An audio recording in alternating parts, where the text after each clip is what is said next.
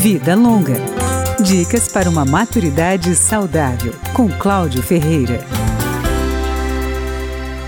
O corpo do bebê tem 90 a 95% de água. O indivíduo idoso tem apenas 50%. E se a capacidade de reter água no organismo diminui, é preciso beber mais líquido. A nutricionista Karina Bantin alerta: as consequências de um corpo desidratado são negativas para a saúde. O maior risco é a questão da infecção de urina, além de alteração na pressão arterial, confusão mental, dor de cabeça, o intestino que fica preso. Então, assim, são inúmeros os problemas que podem acontecer pelo fato da pessoa ficar sem tomar água. Um sinal importante de desidratação é a urina. Se ela estiver mais escura e mais ácida, é bom se cuidar. Outros sintomas são tontura, pele e cabelos ressecados, dor de cabeça, falta de ar e taquicardia. O problema é que a sede vai diminuindo com a idade. Há também alguns medicamentos que interferem na regulação da sede. Por isso, o idoso tem que se hidratar mesmo sem ter vontade. A nutricionista Karina Bantin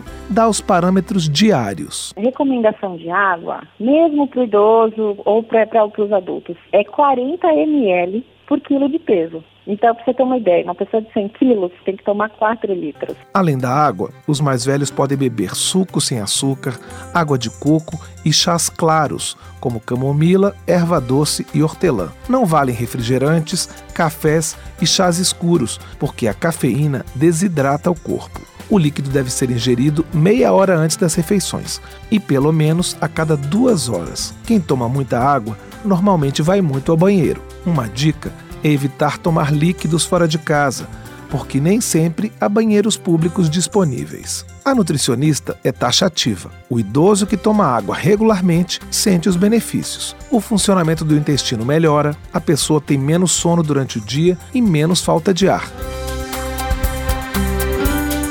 Vida Longa, com Cláudio Ferreira.